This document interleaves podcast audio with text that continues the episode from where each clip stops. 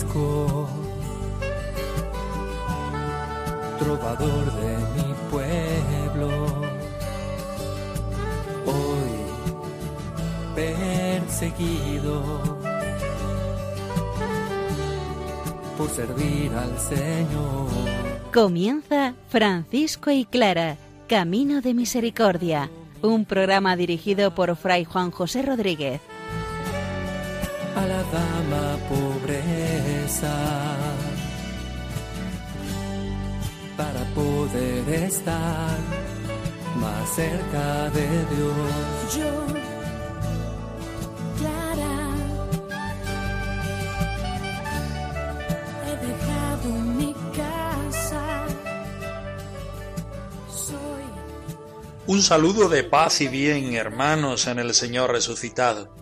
Estamos estudiando las admoniciones de nuestro Padre San Francisco. Hoy en particular empezamos con la quinta. Nadie se enorgullezca, sino gloríese en la cruz de nuestro Señor Jesucristo. Por otra parte, profundizando en la imagen de Santa Clara, en la actitud evangélica de Santa Clara, nos vamos a un texto recogido en las florecillas y también en el- la segunda vida de Celano, donde Clara acompaña en la noche oscura a San Francisco.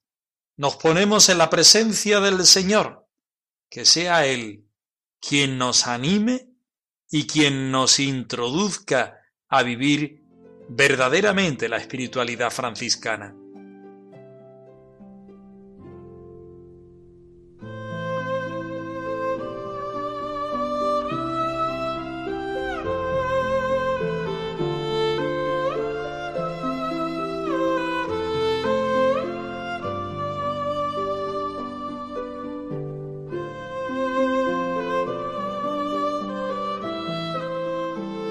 Lectura del libro del Génesis. Entonces dijo Dios, Ahora hagamos al hombre, será semejante a nosotros y tendrá poder sobre los peces, las aves, los animales domésticos y los salvajes, y sobre los que se arrastran por el suelo. Cuando Dios creó al hombre, lo creó semejante a Dios mismo hombre y mujer los creó, y les dio su bendición. Tened muchos hijos, llenad el mundo y gobernadlo, dominad sobre los peces, las aves y todos los animales que se arrastran.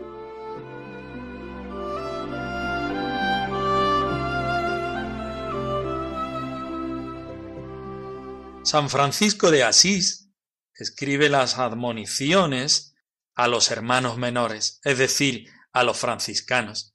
La primera acerca de cómo deben vivir la Eucaristía. La segunda, la tercera, la cuarta acerca de la desapropiación a distintos niveles. Empezamos hoy la quinta, quinta, sexta y séptima acerca de la sabiduría de la cruz.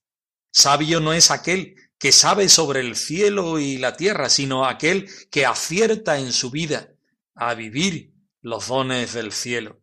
Sabio es aquel que sigue el camino de Jesús, el buen pastor, crucificado por nosotros.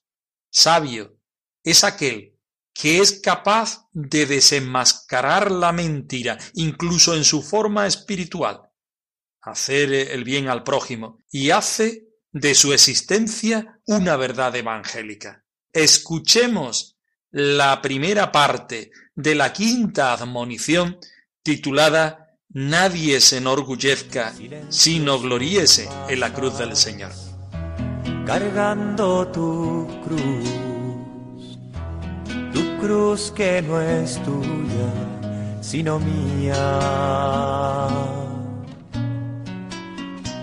Descalzo sobre el polvo. Considera, oh hombre, en cuán grande excelencia te ha puesto el Señor Dios, porque te creó y formó a imagen de su amado Hijo según el cuerpo, y a su semejanza según el Espíritu, y todas las criaturas que hay bajo el cielo, de por sí sirven, conocen y obedecen a su Creador mejor que tú. Y aun los demonios no lo crucificaron, sino que tú, con ellos, lo crucificaste, y todavía lo crucificas deleitándote en vicios y pecados. ¿De qué, por consiguiente, puedes gloriarte? a salvar hombres como yo, débiles peregrinos que no entonan canción. Tú te mueres tantas veces en mi calle y mi nación. Y hoy loco de amor,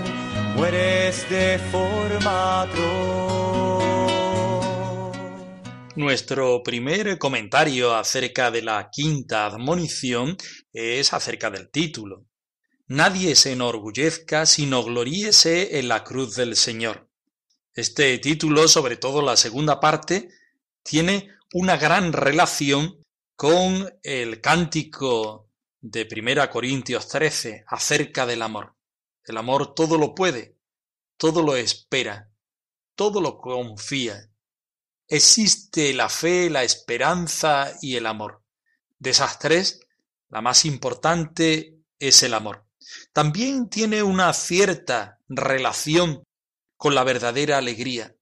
Aquel cántico que estudiaremos más adelante, en el cual Francisco invita al hermano León y a todos los hermanos a vivir la verdadera alegría no cifrada en el mundo, sino en la aceptación de lo que Dios quiere de ti como el mejor plan que existe. Por tanto, empezamos ya meditando lo que Francisco quiere decirnos en el título. No podemos enorgullecernos nada más que en la cruz de nuestro Señor Jesucristo, que tiene una idea totalmente distinta al mundo, que tiene un ser que es totalmente distinto al mundo. Considera, oh hombre, en el versículo 1, cuánto te ha encumbrado el Señor Dios. Literalmente, podríamos decir, en cuán grande excelencia te ha puesto el Señor Dios. Es decir, Dios te ha elevado, Dios te ha dado el ser, Dios te ha dado el amor, Dios te ha dado el mundo entero para que te sirvas de él. Dios te ha dado la relación con los demás seres, con las personas y después con los animales, las plantas. Dios te ha dado tanto para que tú seas feliz, para que vivas la vida de forma que pueda ser una alabanza a Dios. ¿Por qué tienes que considerar? ¿Por qué tienes que sentirte dichoso? Pues te creó y formó a imagen de su amado Hijo, según el cuerpo, a semejanza suya, según el Espíritu. Partimos de la cita que acabamos de escuchar, del primer capítulo del libro del Génesis, versículo 26, donde Dios hace a sus criaturas y todo lo hace bien. Por tanto, el Señor nos crea a imagen de su amado Hijo según el cuerpo. Somos exactamente igual que Jesucristo, porque Jesús se hizo un hombre igual que cada uno de nosotros. Pero también somos semejantes a Jesús según el Espíritu, porque Dios así lo quiere, porque Dios nos hace ese regalo, porque Dios quiere que nosotros compartamos esa esencia que solamente pertenece al Señor. Continuamos en el versículo 2 que dice, y todas las criaturas que hay bajo el cielo sirven, conocen, obedecen a su modo mejor que tú a su Creador. ¿Por qué? Porque el hombre tiene la libertad. Y la libertad es la capacidad de buscar el camino que tú quieras para encontrarte con el bien con el bien, no con el bien que tú quieras que sea, no con el fin que tú quieras. Has de encontrarte con el bien, que no es otra cosa que con el Señor. Los animales no tienen la libertad. Solamente el hombre, por tener inteligencia, es capaz de reaccionar, de responder al Señor. Pero esta respuesta muchas veces nos lleva a buscar otros caminos que no son los caminos del Señor. Los animales nunca se equivocan porque no tienen capacidad racional, tampoco tienen eh, la libertad. Por tanto, su vida responde a esos impulsos.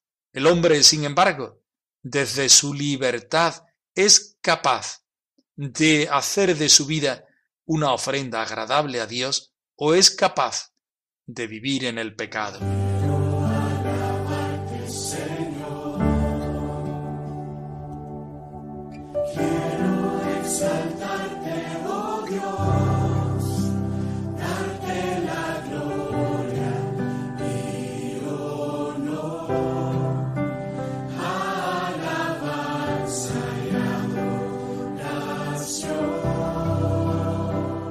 En el versículo 3 San Francisco hace una comparación muy fuerte.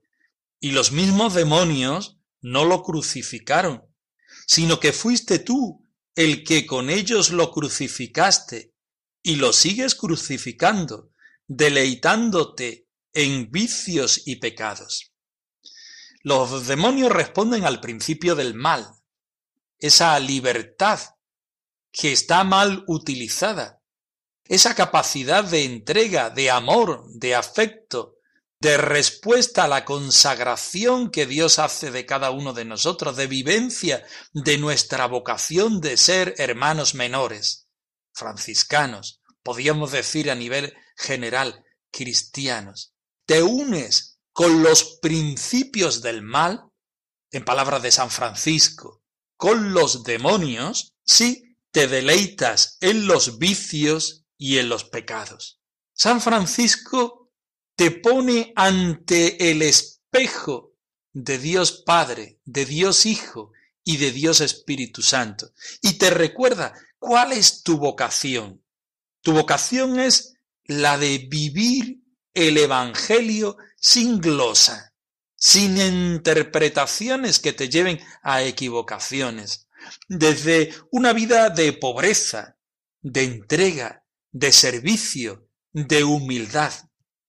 En esta vida ejemplarmente evangélica o evangélicamente ejemplar, no hay sitio para que quepa el orgullo.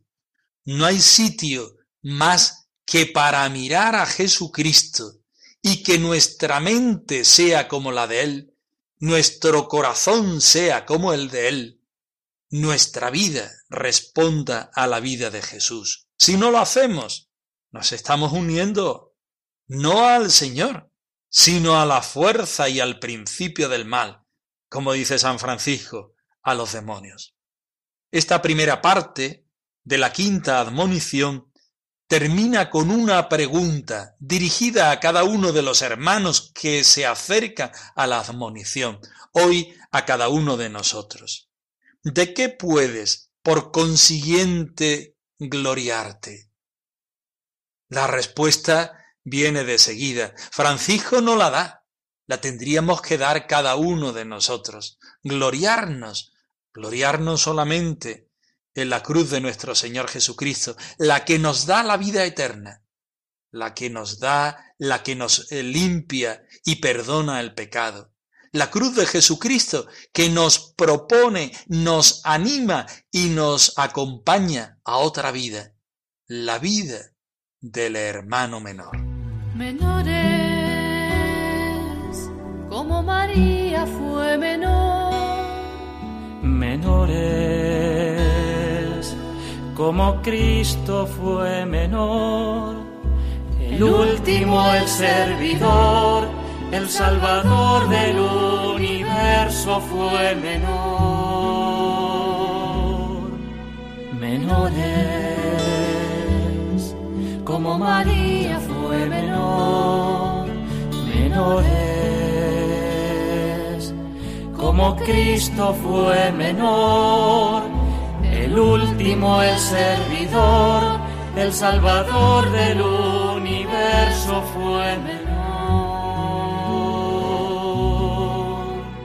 Estudiamos a continuación un curioso capítulo de las florecillas de San Francisco. En él vemos cómo Francisco enferma gravemente de los ojos y va donde Clara, porque en los momentos de dificultad vamos a nuestras fuentes y vamos con los que ciertamente queremos. Francisco hace una reflexión junto a Clara en torno a la enfermedad y cuando se siente mejor sigue su camino. En mi debilidad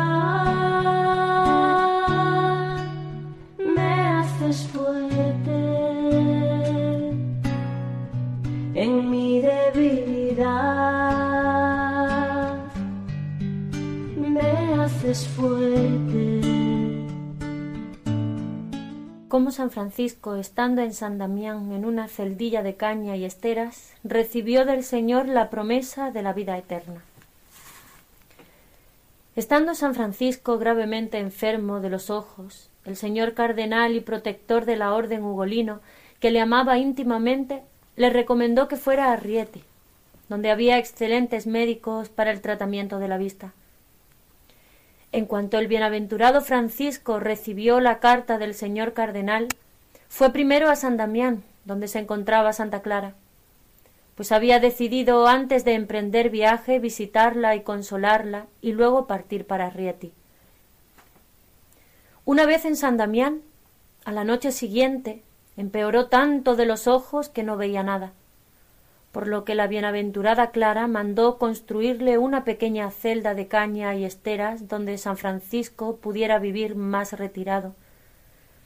Y allí permaneció cincuenta días con tanto dolor de sus ojos y tanta molestia producida por la multitud de ratones que el diablo suscitaba que no podía descansar ni de día ni de noche.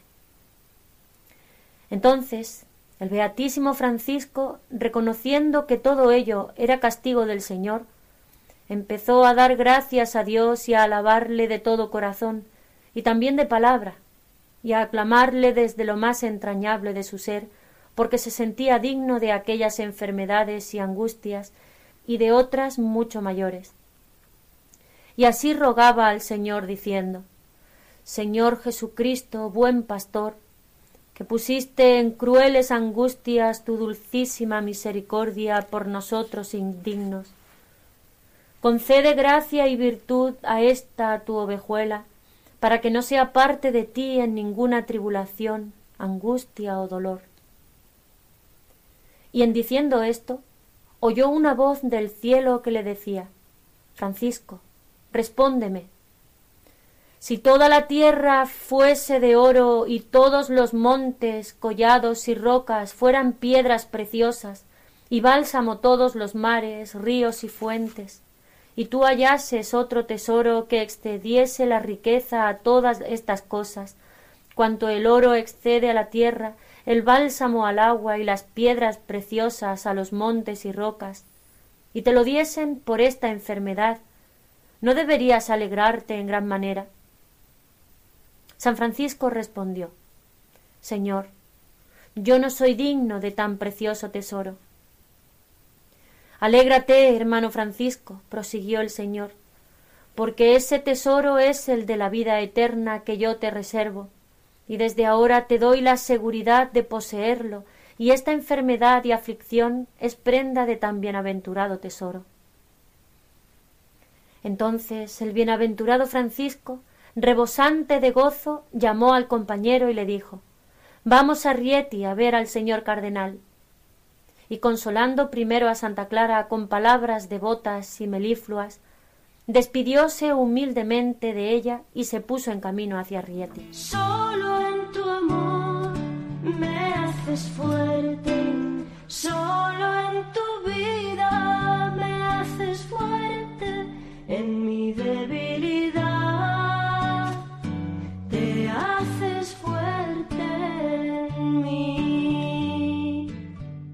Probemos nuevamente a las florecillas de San Francisco. Este escrito es un escrito dirigido. La comunidad, los franciscanos, estaban en crisis, porque llegaba el momento en que tenían que hacer vida ese carisma de Francisco. Y no era fácil, porque Francisco era un iluminado. Vivir en esa tensión carismática toda la vida resultaba difícil. Y los hermanos tienen tendencias hacia un tipo de vida, hacia otro tipo de vida. Y las florecillas quieren realzar un Francisco muy cercano al Señor, casi glorificado, totalmente en Dios, con unos diálogos donde aparece mm, de tú a tú hablando con el Señor, pero también de tú a tú, tentado por el demonio. Por una parte, en este capítulo aparece la dificultad de la enfermedad de Francisco, que parece que es eh, real, que es histórica. Francisco, al sentirse mal, ¿dónde va? Donde Clara. Cuando nos sentimos mal, cuando nos sentimos en crisis, vamos allá a nuestros comienzos, a nuestros principios, a ir a la fuente, a llenarnos a la fuente. Clara estaba en San Damián y San Francisco, por iniciativa de Santa Clara, va a San Damián. Allí en aquella choza que parece que mandó a hacer Santa Clara, o bien los hermanos, da igual, el caso es que vivió cerca de Clara, se sintió cercano a Clara en esa enfermedad, 50 días, donde los ojos parece que le dieron mucha mm, dificultad y mucho dolor. Y las florecillas llevan este dolor de la vista físico al dolor de la vista de más allá, de su orden, de sus hermanos. Francisco no veía bien cómo iba evolucionando la fraternidad franciscana y parece que se tiene que retirar junto con Clara para meditar qué quiere Señor que haga. A continuación aparece la reflexión acerca de la enfermedad, esa enfermedad que hace que uno sufra, que uno se tambalee, que uno mire su pobreza y la grandeza de Dios. Y la pregunta no tarda en llegar. ¿Qué prefieres? ¿Una vida entregada? ¿Una vida diciéndole sí al Señor aunque eso te cueste pasar por la cruz, pero sabiendo que al final te encuentras la gloria? ¿O quieres los boatos del mundo para luego acabar lejano a Dios? San Francisco lo tenía claro, lo vivió así de claro toda la vida, pero parece que la fraternidad franciscana no lo tenía nada claro es un momento de crisis y las florecillas lo hacen así ver y lo hacen recordar. ¿Qué es lo que queremos hacer con nuestra vida? Una vida cómoda, una vida sin hacer opción por Dios. Pues si hacemos eso, después, en nuestra muerte, en la vida eterna, no nos encontraremos con el Señor. Ahora bien, si estamos asidos a la roca que no se mueve, Jesucristo, nuestra vida después de la muerte, será una continuación que llega a la perfección de la vivencia con el Señor. El episodio acaba con la despedida de Clara. Este Francisco glorificado que aparece en las florecillas consuela a Clara, se despide de Clara, pero consolándola, dándole unas palabras de ánimo para seguir en las huellas para seguir viviendo el Evangelio. Pero Francisco no solo se despide de Clara en este episodio, se despide de cada uno de los hermanos, porque sabe que Francisco es histórico, es puntual, es limitado y un día no estará en el seno de la fraternidad.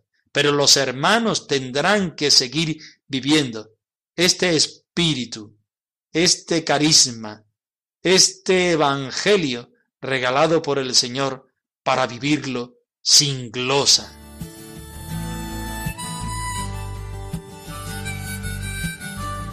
Francisco y Clara arroba radiomaria.es. Os dejamos la dirección de correo electrónico por si queréis poneros en contacto con nosotros en cualquier momento. nosotros nos despedimos dándos la bendición del Señor al más puro estilo franciscano. Paz y bien en Cristo resucitado, hermanos. Por servir al Señor. Han escuchado en Radio María Francisco y Clara, Camino de Misericordia, un programa dirigido por Fray Juan José Rodríguez. A la dama pobreza. Para poder estar más cerca de Dios. Yo, Clara,